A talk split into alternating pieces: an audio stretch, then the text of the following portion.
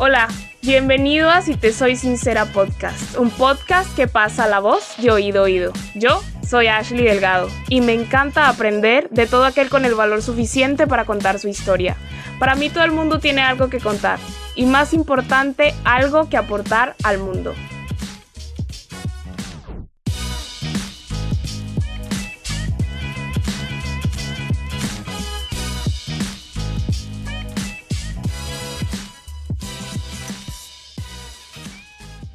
En el episodio de hoy hablaremos sobre los desórdenes alimenticios, cómo surgen, por qué, los estigmas sociales sobre nuestra apariencia corporal, la autoestima y cómo nosotros como sociedad en general nos compete entender ese problema más a fondo. Es por ello que decidí hoy invitar a este espacio a Ana, ella es psicóloga, especialista en trastornos alimenticios, esposa y madre. Ana hoy tiene 21 años en recuperación de anorexia y bulimia, dos enfermedades que por poco le cuestan la vida y que hoy, gracias a su proceso, tiene la dicha de contar y ayudar con su ejemplo a muchas personas más que pasan por lo mismo. Pero bueno, mejor dejemos que ella nos cuente su historia, así que quédense para escuchar un poco más. Hola Ana, ¿cómo estás? Hola Ashley, ¿cómo estás? ¿Cómo están? Muy bien, gracias. Agradecida por esta invitación, eh, por este espacio que al final, bueno, nos sirve a todos conocer un poco más de este tema que hoy por hoy sigue siendo, desafortunadamente, un poco tabú, sigue habiendo un poco de desinformación, pero es un tema muy actual, puede decirse que está como de moda, ¿no? Entre comillas. Eh, pero bueno, conocer y tener más información es tener poder, ¿no? Para saber cómo identificar, cómo detectar un, un trastorno así y poder resolverlo a tiempo. Claro, claro, y para eso estamos aquí, para aprender, porque aunque sea un tema que tal vez no nos afecta a todos directamente, porque pues no todo el mundo pasa por un desorden alimenticio, son algo, algún concepto en el que debemos trabajar como sociedad para poder ser más empáticos hacia los demás.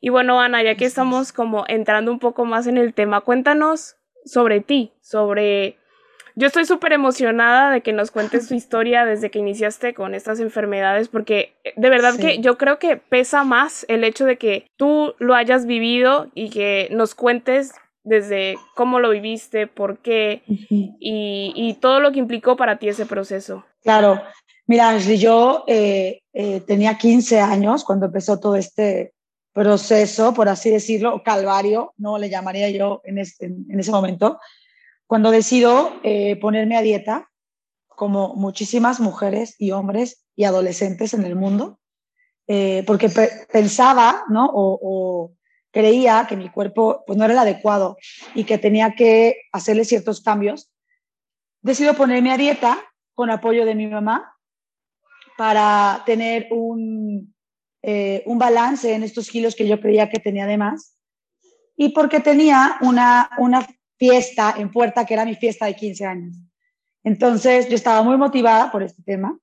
Entonces, voy al nutriólogo y, bueno, el nutriólogo me da un papelito en donde me dice que tengo que comer, desayuno, comida y cena, para poder bajar esos kilos que aparentemente el nutriólogo me confirmó tenía yo de más. Yo empiezo esta dieta, yo era una niña que hacía mucho ejercicio, no, o sea, mucho ejercicio porque me gustaba, yo practicaba tenis en esa época, y hacía cuatro horas de ejercicio diario porque me encantaba, repito.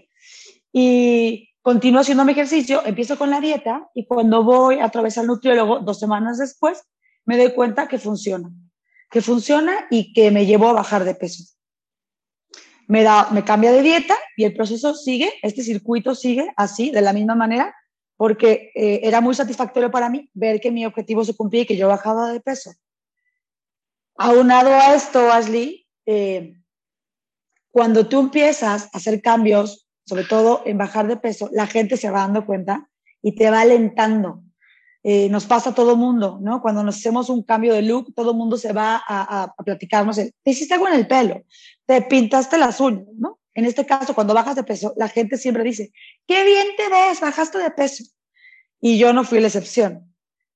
Las personas que me veían, mis amigas, yo iba en, en tercero secundaria en ese momento, mis amigas, mis maestras, mi familia me decía, oye Ana, es que has bajado de peso, qué bien te ves.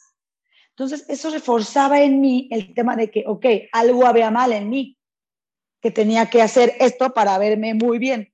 Entonces eso dentro de mí, esto lo hago consciente hoy, pero eso dentro de mí en ese momento fue un aliciente para seguir bajando de peso. Eh, platico un poquito de cómo, cómo eh, había sido yo, toda, sido, era una niña muy responsable, era una niña muy estructurada, una niña que le gustaba hacer las cosas bien. Entonces, este tipo de personalidad, Ashley, ayudó a que todo este trastorno se gestara en, en, en, en, esta situación, porque pues si yo me proponía bajar de peso, iba a bajarlo sí o sí. Llega mi fiesta tan soñada de 15 años y en el momento en el que yo me veo en el espejo, me veo y no me gustó lo que vi, aún habiendo perdido el peso que me habían sugerido y que yo quería en un inicio, me vi y no me gustó en el espejo, me vi eh, en ese momento, yo le llamaba, eh, la verdad, el adjetivo, yo decía me veía gorda y para mí en ese momento no era algo bueno, era algo ofensivo. No me gusté. Cuando todo el mundo me veía y me decía, Ana, ¿de qué hablas? Eh, estás completamente delgada, tienes un cuerpo delgado. Yo no me veía así. Yo en ese momento no alcanzaba a ver que ya yo estaba teniendo una distorsión de mi imagen. Para no hacerte el cuento largo, yo empecé a partir de ese momento que pasó mi fiesta de 15 años, yo empecé a tener eh, ciertas conductas que fueron haciendo que mi problema se fuera agravando. Yo dejé la dieta de la nutrióloga, la rompí y dije, no sirve de nada, yo voy a hacer mi dieta porque ya sé balancear los alimentos. Como digo, en esa época no había Instagram, pero había revistas y entonces yo empecé a investigar dietas, calorías, este, qué combinar con qué.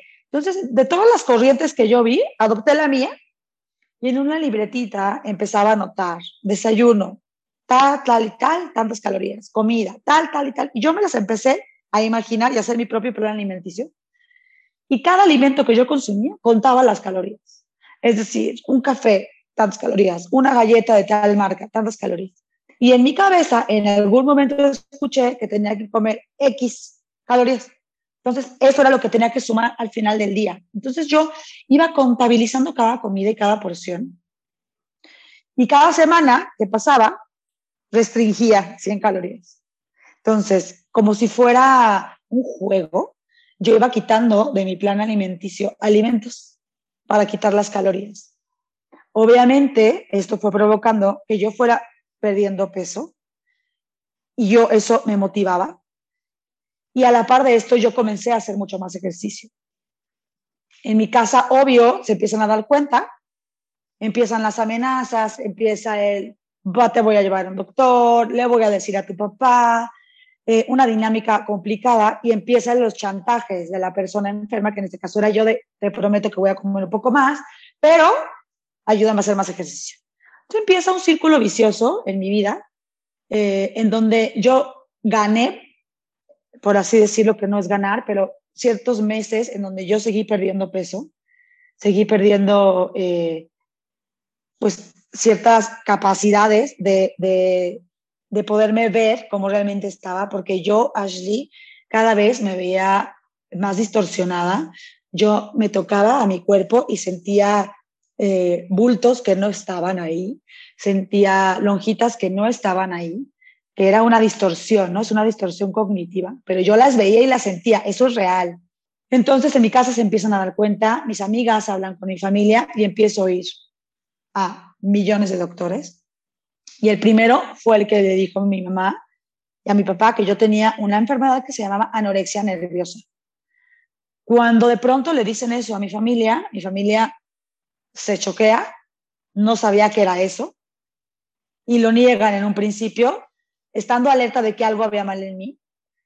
Eh, empiezan a investigar del tema y se dan cuenta que sí, que encajo perfecto en, este trastorno. Y empiezo el tratamiento. La verdad es que en mi caso el tratamiento fue oportuno.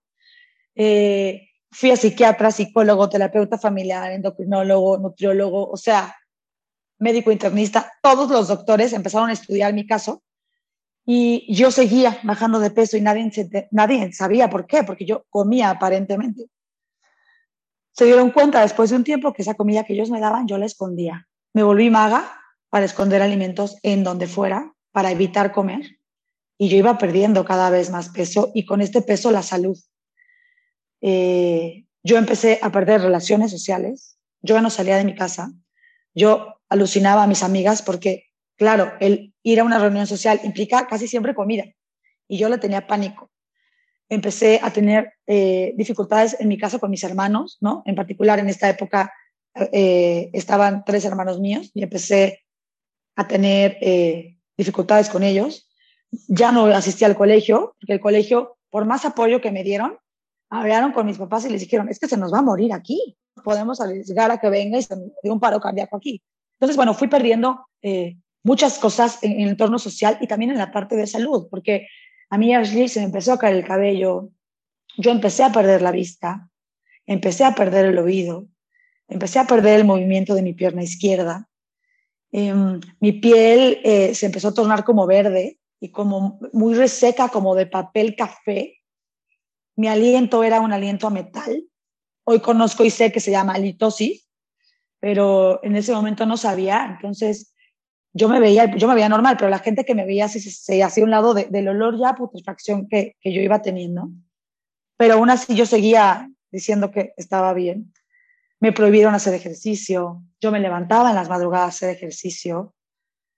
Una vez me tuvieron que levantar porque ya no me pudo parar y mi hermana que dormía conmigo fue a avisarle a, a mis papás que me levantaran. Y pues un buen día llegó al doctor acompañada de mi papá. Mi mamá ya no podía acompañarme porque se embarazó y tenía un embarazo de alto riesgo que tenía que estar en cama.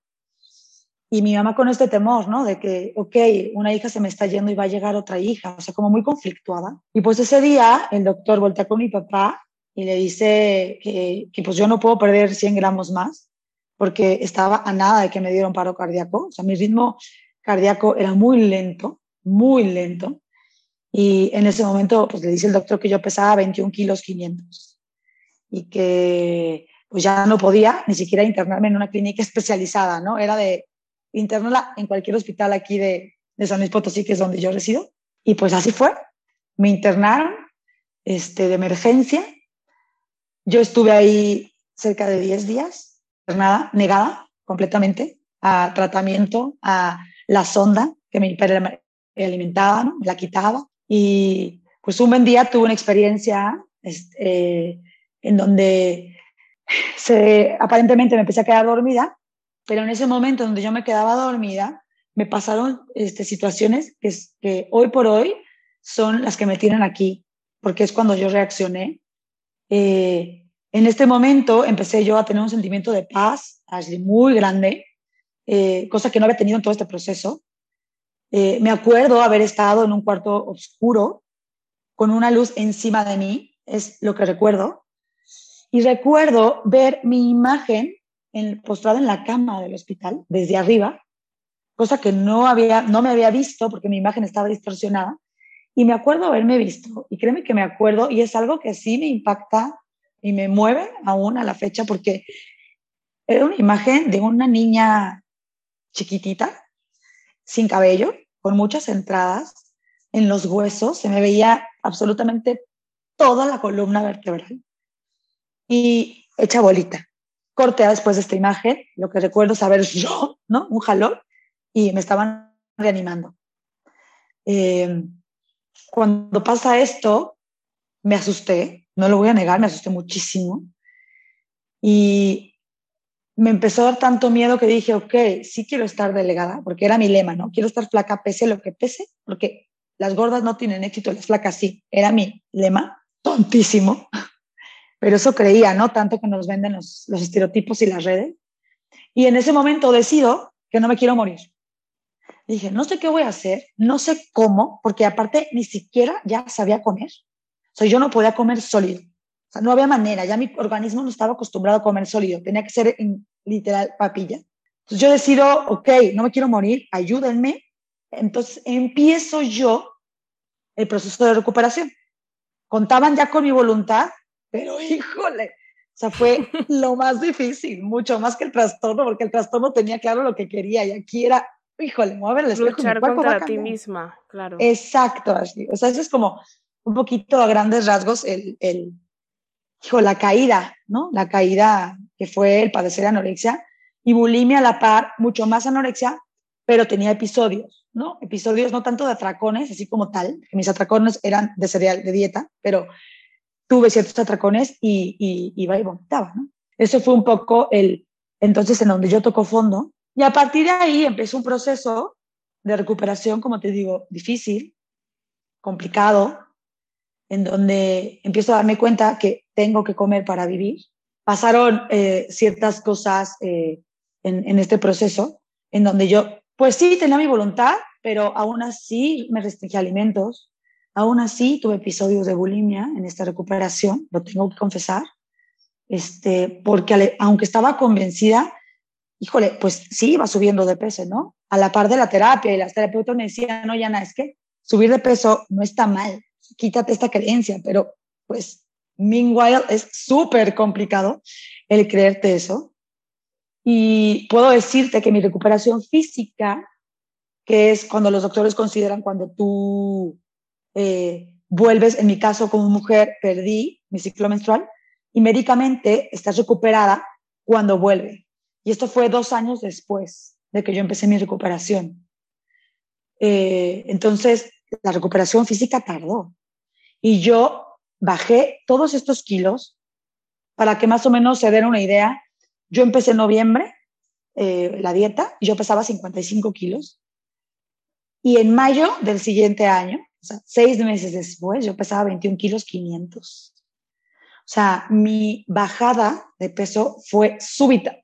Fue, un, fue una anorexia, lo que me dicen los terapeutas, fulminante porque me iba a morir, efectivamente. Si yo no hubiera eh, empezado con la recuperación a este tiempo y los doctores no hubieran detenido la bajada de peso, yo no lo estaría contando, porque al peso que yo llegué ya era muy difícil revertirlo para arriba, es como una espiral que iba para abajo. Entonces, bueno, dos años después empieza, eh, ya me, declaran médicamente, físicamente eh, recuperada, con el peso adecuado para vivir, no mi peso, pero el adecuado para vivir. Y psicológicamente es la parte más difícil.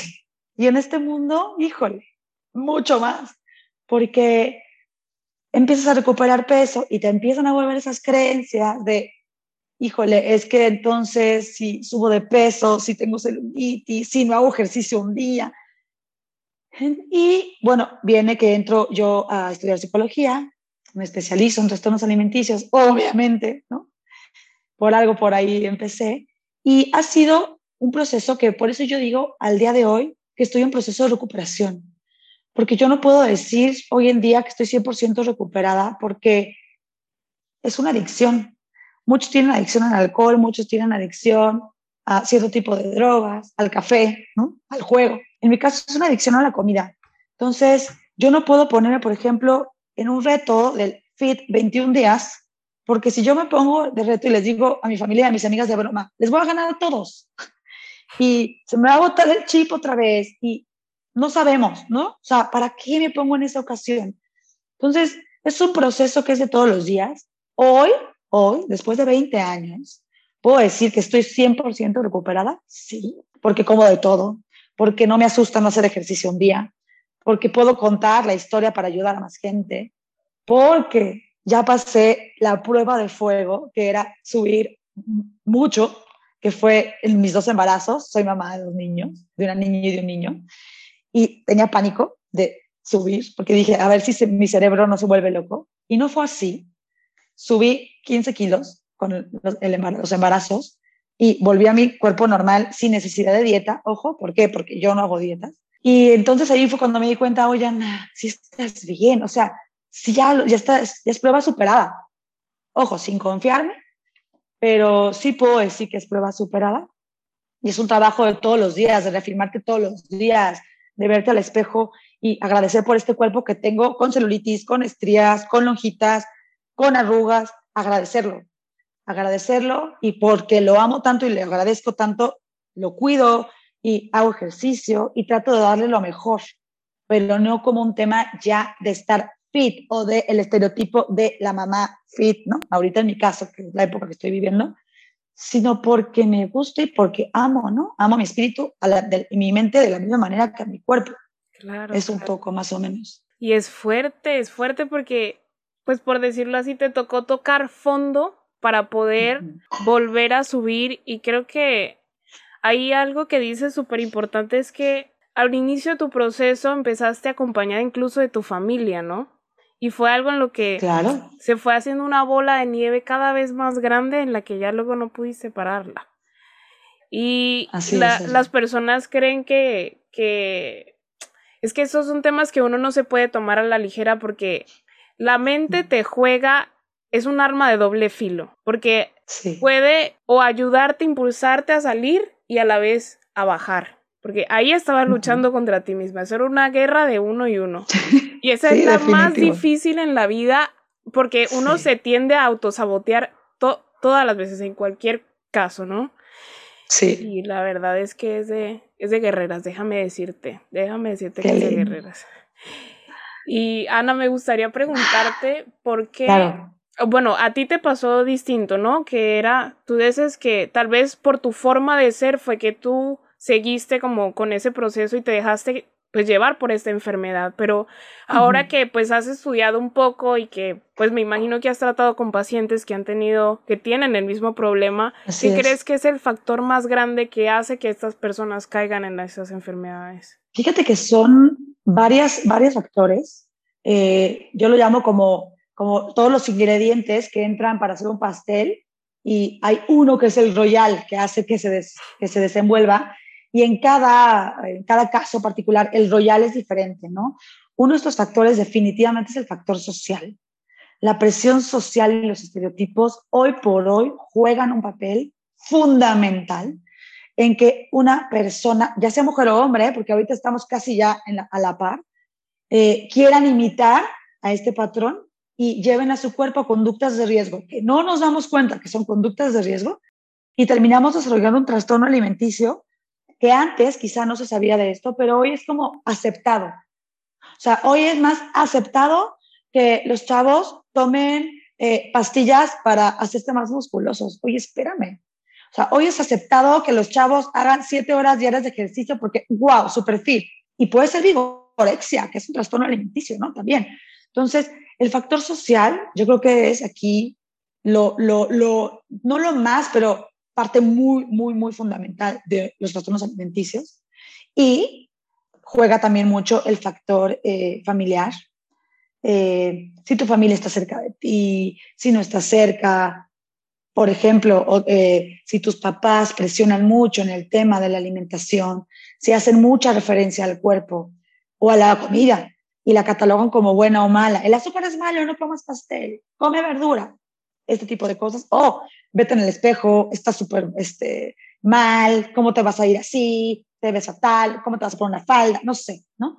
Entonces, ese tipo de, de cuestiones en la familia afectan muchísimo a las personas. Otro, ¿no? Factor es la predisposición biológica, ¿no? Si en casa a lo mejor hay alguien que padece o padeció un trastorno de ansiedad, una depresión, cualquier cuestión afectiva, puede ser también un foquito que tú tengas en tu cabeza que no sabes que está y que puede prenderse con una situación así.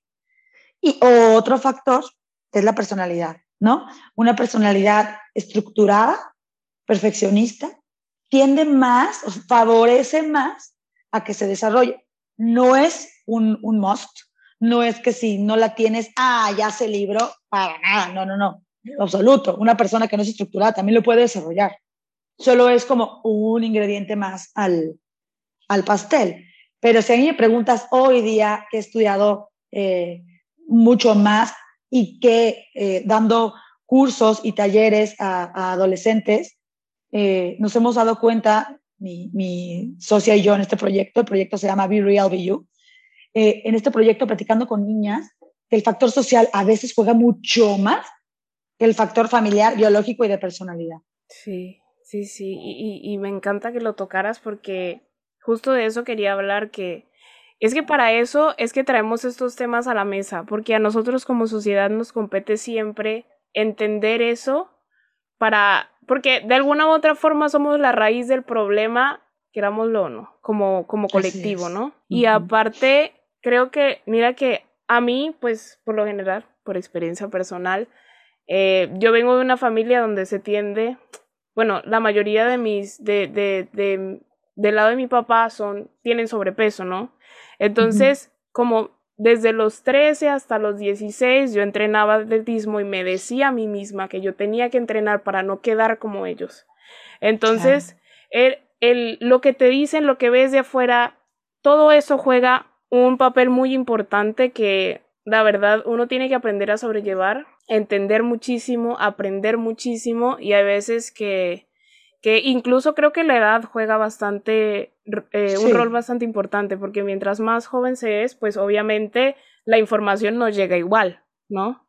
A ti te tocó a los 15, pero hay niñas de 13, 12, 11 y se ve muchísimo. Cada vez más chicas, sí.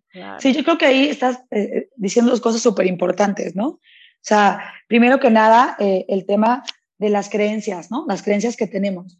¿Quién nos dijo, en qué momento se nos dijo que tener X peso era lo adecuado. O por qué tener piernona, ¿no? Que yo la tengo, o sea, ¿quién nos dijo que está mal? O sea, ¿quién nos dijo cuál es la pierna correcta? Los estereotipos. Y, no, y somos víctimas porque nos lo creímos, víctimas irresponsables hoy en día, ¿no? Eh, de cambiar estas creencias. Pero, como tú bien dices, este mercado que se está lucrando con nosotros, ¿no? Que es la industria de la moda y de la belleza, están llegándole cada vez a generaciones más chicas, en donde todavía no tienen este criterio formado. Si adultas, hemos visto también adultas, ¿no? Con hijos, madres, amas de casa, profesionales, no respetan, están traumadas con su cuerpo y su peso, ¿qué les de nuevas generaciones de, como tú dices, 11 años, 12 años, 13 años, que empiezan a tener este chip de el cuerpo perfecto, el cuerpo perfecto. Oye, no, no tienes que cambiar tu cuerpo, lo que tiene que cambiar es, caray, toda la industria, la sociedad y los estereotipos, no nosotras.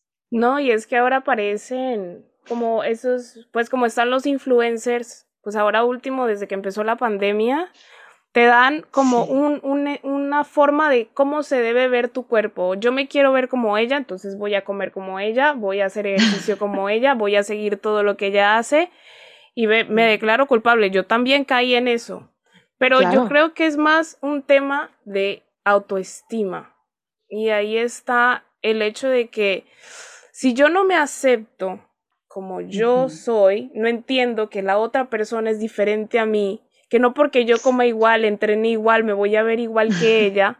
Exactamente. Ahí está el problema, ¿no? De raíz. Definitivamente la raíz de esto, y son algo súper trillado, pero la raíz de todo esto sí es la autoestima, sí es el amor propio, si realmente como tú dices, ¿no? Tanto mujeres, hombres, adolescentes, ¿no? Entendiéramos que tú y yo somos distintas y que no hay una persona igual a mí y que eso me hace ser única, entendería y aceptaría como soy, de fondo. O sea, ¿por qué tantas, como tú dices, no tantas mujeres subían editándose, ¿no? El, eh, eh, el, físico, ¿no? Para ponerse menos X, menos Y, la pose que se me vea, la menos. ¿Por qué? Muéstrate como eres, ¿no? Y mucho es lo que traemos, ¿no? sin filtros, sin editación, sin editar, nada. ¿Por qué? Porque entonces estoy subiendo algo que no soy yo, porque entonces no me acepto. Entonces, yo creo que aquí sí, dices bien, la raíz de esto es trabajar diario, porque no es algo de, ah, ok, me quiero a mí misma, entonces amo todo mi cuerpo. No. O sea, claro que me puedo ver al espejo y decir, ok, o no me gustan mis piernas y se vale. El tema es que esas piernas no me definen y que lo sepas. O que este día mi lonjita, uy, me aprieta más el pantalón. Ok, esta lonjita no soy toda yo. Yo soy mucho más que esta lonjita. Soy mucho más que estas piernas que tienen celulitis. Entonces, si trabajamos en eso, el, estándar de perfección de me tengo que amar, porque también no podemos querer llegar al amor propio total porque no va a existir. El amor propio es amarte con todos tus defectos que crees que tienes. Entonces, si empezamos a trabajar en eso, empezamos a agradecer, punto, lo que hace mi cuerpo, agradecer que desperté, agradecer, pues poco a poco, no es magia, iremos dándole un sentido diferente a esto y transmitiremos, evidentemente, a las nuevas generaciones, 10 años, 9 años, 11 años, cosas distintas, quizá un poco más de conciencia al menos. Claro, es que para eso deberíamos usar principalmente las redes, para hacer conciencia y no para perjudicar a quienes están aprendiendo de nosotros día a día. Claro. Ay, sí, Ashley. Y Ana, me gustaría preguntarte, ¿tú crees que eso es algo que se puede prevenir? Sí, sí, fíjate que sí. Yo creo que eh, primero que nada, ¿no? En casa, ¿no? Yo creo que esto es algo que si la sociedad, pues no va a cambiar, por así decirlo, que ahí va poco a poco, pero va a ser algo muy complicado. Esto estamos hablando de millones de dólares que lucran con nosotros. Yo creo que en casa sí es algo que podemos trabajar si es algo que podemos evitar, si desde pequeños a los niños les enseñamos a que su cuerpo vale por lo que hace la función que tiene, el enseñarle a los niños que no hay alimento bueno y malo, son alimentos y todos te nutren de la misma manera. O sea, si como adultos cambiamos el chip de las creencias limitantes en torno a la comida y el cuerpo, llevamos una gran ventaja porque desde chiquito estamos previniendo que el niño vea su cuerpo como algo que tiene que arreglar. Por un lado, si hablamos en la adolescencia, en donde las niñas ya están metidas en la red social, puedes prevenirlo, mamá, papá, estando atenta a las conductas y no dejando pasar, no pasar por alto el que tu hija se puso a dieta y está restringiendo alimentos, por ejemplo. El aplaudirle a la niña que quiere ser talla cero eh, que solo come brócoli porque está en el reto del brócoli, ¿no? O sea, como papás, cuando ya estamos con una niña adolescente, hay que abrir los ojos en este tema, ver qué, qué, cuenta sigue tu hija, ver en qué está metida, porque de esa manera podemos incidir y platicar de eso, dar criterio. Ojo, no prohibir, porque prohibir va a hacer que te saque de, de, su Insta o que te lo oculte. Simplemente hablar del tema, ¿no? Entonces, definitivamente sí es algo que primero que nada, como padres de familia, pienso yo, podemos eh, prevenirlo cambiando un poquito nuestra manera de pensar y haciendo un poquito de contrapeso a todo lo social. Ojo, no quiere decir que es nuestra culpa si nuestra hija desarrolla un trastorno o nuestro hijo desarrolla un trastorno, definitivamente no. Pero sí quizá podemos aportar un poco más a, a todo este mundo que pueden estar viviendo nuestros hijos. Claro, y además Creo que también como incentivar a intentar hacer que la persona que pues puede estar propensa, en este caso son los hijos, como incentivar a que se acepten ellos mismos, ¿no? Como decirle, mira, estás bien como estás, me gusta tal y tal, porque yo creo que eso juega también un rol importante, ¿no? El cómo nos vemos. Y es, o sea, es como, si yo no, si no me gusta cómo me veo, obviamente voy a buscar hacer todo lo posible como tú hiciste para cambiarlo. Y es difícil, pero pues, o sea, el proceso de, de, quererse uno mismo, de intentar cambiar a la sociedad no va a llegar de hoy a mañana, es un día a día en el que primero uno tiene que trabajar acá adentro para poder proyectarlo hacia los demás, para poder crecer como persona, para hacer que esta sociedad de alguna u otra forma crezca. Así es, Ashley, así es justo por esto que acabas de decir, es que yo empecé a platicar de, de, mi testimonio, ¿no? Eh, empecé a platicar de lo que ha vivido. Créeme que definitivamente no es el, el wow, o sea, Ana, eh, supero, no, no, no, es escúchame para que no te pase, ¿no? Por un lado y por el otro, justo por eso, eh, una amiga y yo creamos este proyecto que es Be Real, Be You, en donde nos dedicamos a dar talleres a adolescentes, a, adultas, a profesionistas, tal cual justo lo que dices, ¿no? Las enseñamos a pulir, ¿no? Esta joya que son, que son un diamante, para que puedan hacia afuera tener la envoltura que se merece este diamante. Entonces, primero que nada, tiene que ser de adentro, como tú dices, trabajar, interiorizar, creerme que soy un diamante, una esmeralda, un rubí, la joya que les que quiera, pero una joya, eh, para que después tú reconozcas en la persona, en el cascarón que estás viendo, en esta envoltura que estás viendo frente al espejo, que necesita cubrir este diamante, este rubí o esta esmeralda, y lo cuides, pero porque hace match con lo que tú eres, con la joya que eres por dentro, no porque quiero eh, que la envoltura la vea todo mundo, nada más sino porque reconoces lo valiosa que eres por dentro o lo valioso que eres por dentro. Claro, claro que sí, y eso espero que los que estén escuchando eso se les grabe en la cabeza. Todos somos un diamante que necesita pulirse. Lleva muchísimo tiempo porque eso no se hace en tres días. Y trabajar, yo creo que trabajar en uno mismo es el proceso más bonito y más valioso del que todos los días se aprende. Total. Así es, así es. Y bueno, Ana, cuéntanos, ¿cuáles o sea, algunos consejos que tú tengas o que hayas vivido para, pues no que hayas vivido, como consejos que te ayudaron a ti a sobrevivir todo esto, todo tu proceso de, de recuperarte de estas enfermedades. Mira, primero que nada fue, digo, esto no es consejo, pero fue algo que primero me hizo reaccionar, el sentirme vulnerable, el sentir que iba a perder la vida, ¿no? Eso es como lo primero que me hizo reaccionar.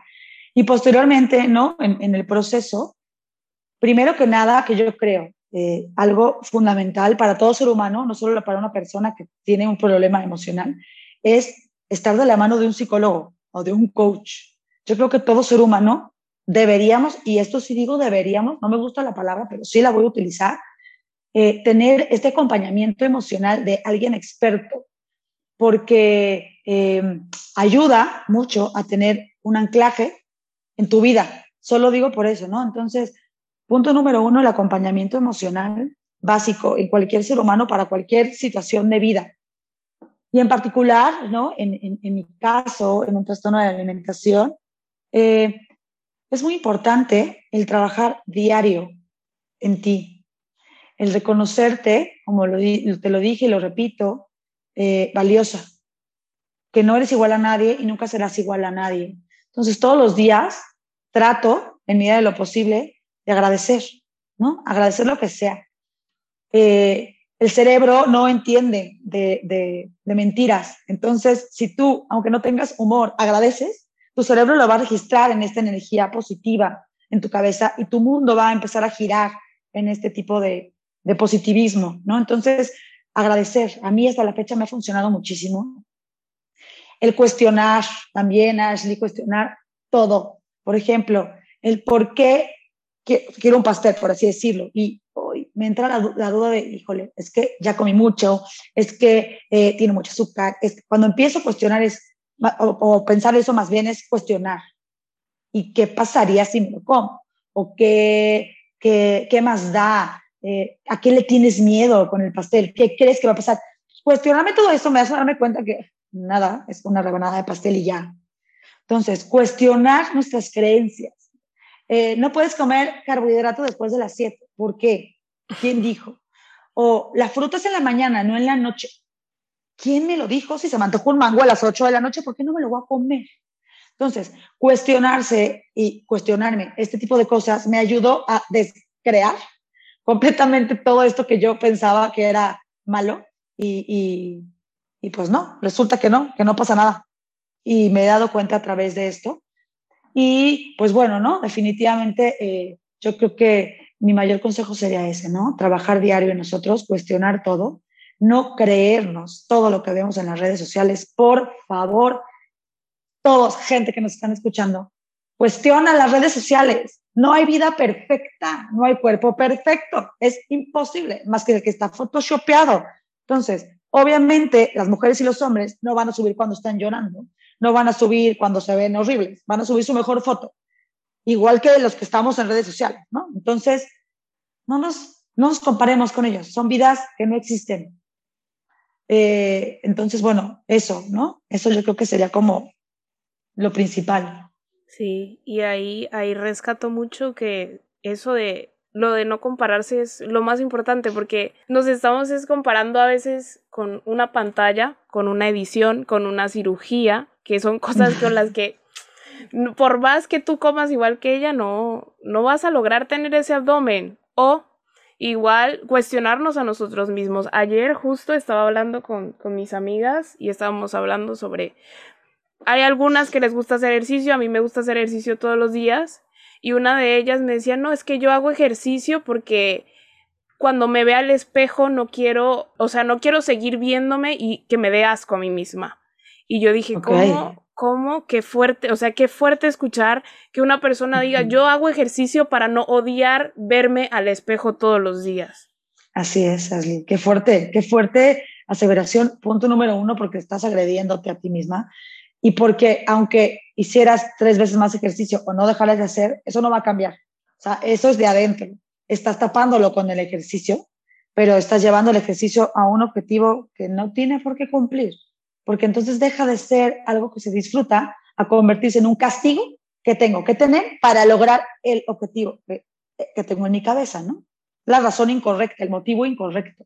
Y muchas veces hay gente que ni siquiera le gusta, sino que porque me quiero ver de tal manera, tengo que entrenar todos los días peso, tengo que entrenar hacer todos los días cardio.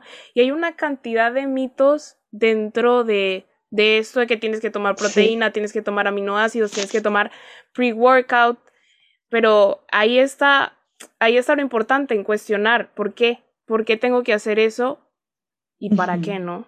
Claro, fíjate que ahorita que lo hice en uno de los cursos que dimos el semestre pasado, era adolescentes y una de las niñas, estando ahí en una de las dinámicas, eh, estábamos hablando de juicios y creencias. Entonces ella se abre y dice, eh, una de sus creencias es que tiene que hacer ejercicio para quemar lo que comió. Entonces, que como ese día no iba a hacer ejercicio, no podía ir con sus amigas a comer, da igual, ¿no? El helado, el boli, lo que sea. Entonces te das cuenta y dices, claro, otro de los mitos de hacer ejercicio es ese. Hago ejercicio para quemar lo que comí. ¿Quién dice? ¿Quién dice que no te puedes ir a comer tu helado sin tener que hacer ejercicio? No pasa nada y tu cuerpo no va a cambiar por un helado.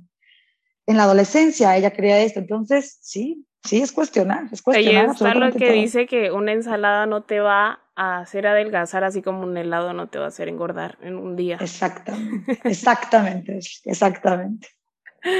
Bueno, y bueno, Ana, ya para ir cerrando un poco, hoy en este episodio es el primero en que voy a hacer esta dinámica, pero a partir de este episodio, a todos los que nos están escuchando, quiero hacer una pregunta. Voy a hacer una pregunta al final de cada episodio que va, a responder el entrevistado. En este caso es Ana.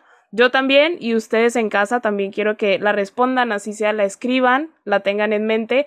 A mí escribir me ha ayudado a sanar, a reconocer todo mi proceso y a conocer pues qué pasa conmigo en mi vida y de verdad que me encantaría que ustedes lo hicieran también. Así que ahí les va la pregunta. Ana, tú empiezas respondiendo, ¿ok? Venga, venga. ¿Qué le dirías a tu yo de 15 años en este momento si la tuvieras enfrente? Fuerte la pregunta. ¡Fuertísima! Se me puso hasta la piel chinita, no inventes, qué fuerte pregunta. Híjole, este, bueno, si quieres empiezo yo respondiendo. Yo creo que, no, no, no, no, está bien. Bueno, estaba como conectándome con mi yo de 15 años. Yo creo que, híjole, yo le diría a, a, a mi Ana de 15 años que primero que nada no tenía que ser perfecta, que no pasaba nada si no lograba esa perfección que ella misma se puso, que fuera mucho más amable, mucho más cariñosa con su cuerpo, con ella misma, porque siempre se exigió mucho y que de todas maneras ella era suficiente. Qué bueno que pasó por lo que pasó, que tampoco pasa nada por lo que pasó, que le ayudó a darse cuenta eh, de lo valiosa que es, pero que en ese momento, que tenía 15 años, yo le daría un abrazo fuertísimo y le diría que todo está bien y que ella es suficiente así como está. Eso le diría. Qué lindo. bueno, me tocó a mí responder. Ok, yo creo que a mi yo de 15 años, bueno, ustedes lo pueden hacer con su yo más pequeño, así no sea el de 15 años, pero yo creo que le diría, Ashley, toma las cosas con calma, que no todo es, lo vas a tener fríamente calculado, te van a pasar cosas en la vida que no esperas y que dejes de intentar eh, como escribir ese futuro, de intentar saber lo que va a pasar después, porque la vida se trata de caerse y volverse a levantar. Ten paciencia en ti misma y piensa primero que todo lo que haces lo haces por ti y no porque los demás te vean como la mejor, no porque los demás te vean como el mejor cuerpo, como la mejor cara, como la más inteligente. Hazlo todo lo que hagas de ahora en adelante por ti y quiérete muchísimo. ¡Guau! ¡Qué bonito! Ay, ojalá nos pudieran escuchar, ¿cierto? Sería súper cool. Que estaría padrísimo, que de verdad qué bonito. No, sí, es un ejercicio pues fuerte que igual sí. Marca y, y además nos sirve como para hacer ese remembering, como ese despertar de conciencia de que mira todo lo que has llegado a hacer hasta ahora. Así, es, y un poco también, ahorita que me dices la pregunta, el, el, decirle a mi yo, ¿no? Este, en este caso, de, mi yo de 15 años, eh, recordármelo ahorita, ¿no? El que tú se lo digas me refuerza quién soy y me refuerza eh, quizá algo que necesito escuchar, ¿no? Algo de eso lo necesito en este momento, ¿no? Como ser como bien humildes, ¿no? Con nosotros mismos y en el momento en el ejercicio que lo hagan, que ojalá sí lo hagan, eh, lo puedan decir, ¿no? Sí, tener muchísima paciencia también. Sí. Uy, pues sí, amables con nosotros mismos, paciencia, así es. Y bueno, ya la escucharon. Ana es una líder que hoy se ha ganado su título sobrellevando los retos que le ha puesto la vida enfrente y de eso se trata. Yo personalmente creo que el éxito se mide por la cantidad de veces que tuviste que levantarte para seguir adelante y en las veces que tuviste que empezar de cero, confiar en ti mismo para creer que se puede otra vez.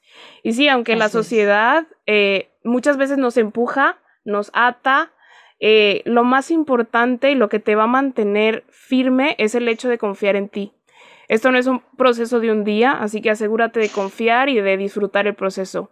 Ana tuvo que luchar contra sí misma para llegar a ser lo que hoy es y estoy segura que, así como ella, tú también puedes. Gracias mujer por ser esa guerrera en carne propia, porque a pesar de los retos y los desaciertos, aquí estás, ayudando a los demás en un proceso que ha marcado tu vida y eso significa muchísimo. Wow, qué bonitas palabras, Ashley. Me hace sentir sumamente orgullosa, ¿no? Eh, gracias a ti por este espacio. Eh, esperemos llegarle cada vez a más gente y yo creo que sembrando este tipo de, granotes, porque no son granitos, son granotes de arena, estoy segura que podemos cambiar eh, toda esta, sociedad de la que hemos venido hablando, platicando. Y pues nada, ¿no? Yo creo que eh, eres una gran portavoz del mensaje que quizá muchas personas queremos decir y que no sabemos el medio. Entonces, muchas gracias. Claro, estamos aquí para aprender. Así es. Y bueno, recuerda que en la descripción del podcast se encuentran las redes de Ana para que se pasen por allá un rato y sigan aprendiendo de ella. Y bueno, no olvides darle follow al podcast en cualquiera de las plataformas desde las que nos escuchas para que no te pierdas ni un episodio. Dicho esto, cada uno de nosotros es un minúsculo grano de arena en el universo. Sin embargo, todo es producto de algo y causa para algo mayor. Así que vive y aprende que entre tanta arena se construye una playa entera. Para mantenernos conectados, síguenos en Instagram como Sincera Podcast. Nos vemos muy, muy pronto.